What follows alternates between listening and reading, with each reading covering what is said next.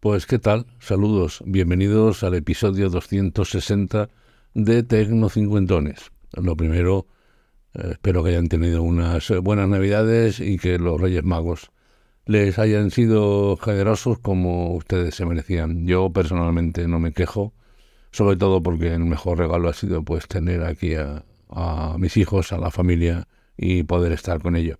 Con eso, sinceramente, me conformo. Bueno, eh, quiero eh, advertirles de un tema como profesional de la televisión eh, que quería comentarles que está próximo a llegar, que es el final de las emisiones en SD de la televisión digital terrestre. la mayor parte de ustedes, si compraron su televisión en los últimos cuatro o cinco años, ven ya la televisión en alta definición, pero saben que también las cadenas nacionales y autonómicas están emitiendo en SD. Esta emisión dejará de ser operativa a partir del 14 de febrero, festividad de San Valentín.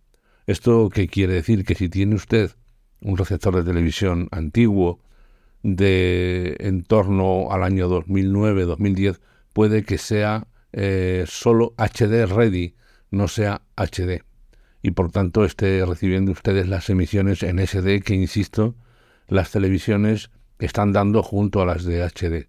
Así que tendrá usted que buscar una solución, o cambiarse de televisión, o comprar un sintonizador HD que los hay y darle entrada, por ejemplo, por HDMI, que sin duda su televisión lo tendrá, o otras soluciones como un Chromecast, etcétera. Ustedes tendrán que ver lo que hagan.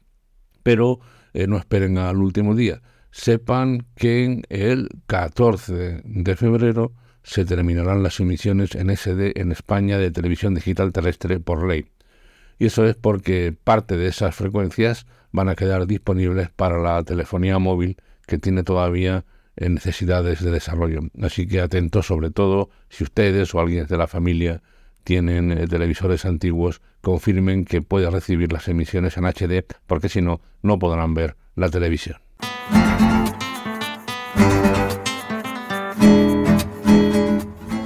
En el episodio 229 recordarán ustedes que les hablé de Lucía, la inteligencia artificial que se hacía amiga de ustedes vía WhatsApp y eh, permitía, pues, eh, sobre todo algunos eh, efectos prácticos, hacerles preguntas, poder darle, pedirle información urgente y yo personalmente la sigo utilizando sobre todo para pasar a texto grabaciones de audio que me llegan y que no puedo escuchar por las razones que sean. Bien, pues esta semana ha llegado Celia. ¿Quién es eh, Celia? Pues una herramienta muy interesante pensando en personas mayores, pensando en ese drama que muchas personas mayores tienen de dependencias, de pérdida de desarrollo cognitivo por la edad y sobre todo de, una de, los, de uno de los males más importantes de las personas mayores, que es el de la soledad. Así que eh, es un trabajo de la Universidad de Vigo, eh, con financiación también eh, privada, que ha hecho posible que Celia se convierta en un acompañante virtual. Seguro que todos ustedes estarán pensando y dicen, bueno, este será otro rollo, etcétera. Pero en temas de inteligencia artificial hay que estar muy atentos. ¿Por qué? Porque hay personas mayores que pueden necesitar que alguien les avise, por ejemplo, de cuando tiene que tomar un medicamento, si se ha acordado de llamar a eh, los hijos o porque los hijos no le llaman o eh, una cita médica que tenga pendiente, eh, como digo, un montón de cuestiones que tiene que tener presentes una persona mayor y que se pueden olvidar por muchas razones.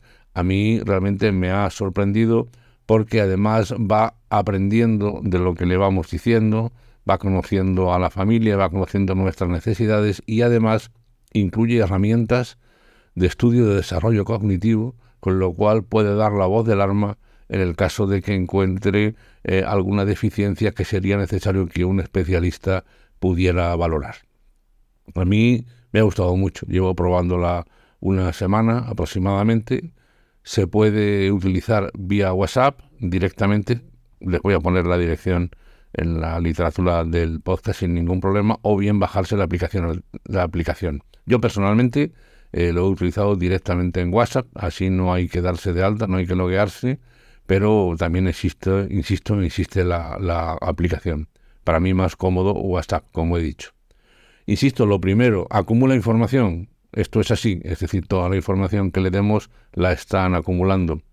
Pero yo les animo a probarlo, porque, bueno, eh, es verdad que algunas de sus respuestas pueden parecer frías, típicas de una máquina, pero Celia va a aprender, va a continuar. Y no podemos, no podemos dejar de lado herramientas de este tipo de inteligencia artificial que acaban de llegar y que nos tiene acostumbrada la tecnología, que avanzan, que progresan, que mejoran adecuadamente, porque el drama de la soledad, el drama de las personas mayores, hombres y mujeres necesitados de que alguien le diga, le recuerde, le pregunte, le cuente, le ponga un pasatiempo, le cuente un chiste, le recuerde eh, el cantante favorito tal o cómo se llamaba la canción. Es decir, puede establecer un diálogo con Celia de lo más interesante. A mí me ha gustado mucho.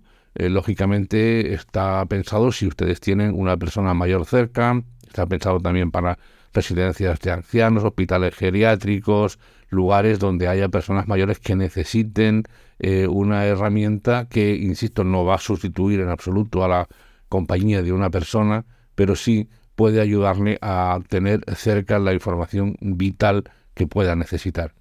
Eh, no es una perfección, pero es una herramienta, es una herramienta que estoy convencido va a mejorar y cuanto antes nos acostumbremos a que la inteligencia artificial nos ofrezca productos de este tipo, mejor. De ahí que, que insista. Así que ya ven, en el episodio 229 les hablé de Lucía, 31 episodios después, en el 260 les estoy hablando de Celia. Veremos, ¿no? Lo que, lo que va a llegar. A mí me parece un mundo fascinante y, y cada vez que eh, se presenten estas posibilidades de probar la herramienta artificial, tenemos que tener claro que hay que eh, avanzar en ello, saber que están recopilando información, pero saber que también nos pueden ayudar. Ya me dirán ustedes sus comentarios.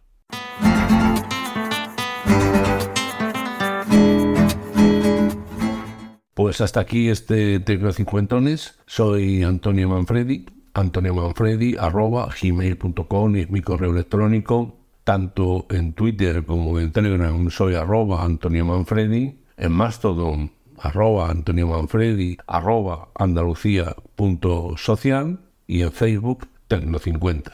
Recuerden que este es un podcast que está asociado a las redes sospechosos habituales. Le dejo el enlace a esta red en la literatura del podcast y les animo a que busquen el trabajo de otros muchos compañeros que lo hacen muy, pero que muy bien y se aprende mucho. Nosotros, como siempre, nos vemos la semana que viene. Chao. Hasta la vista, baby.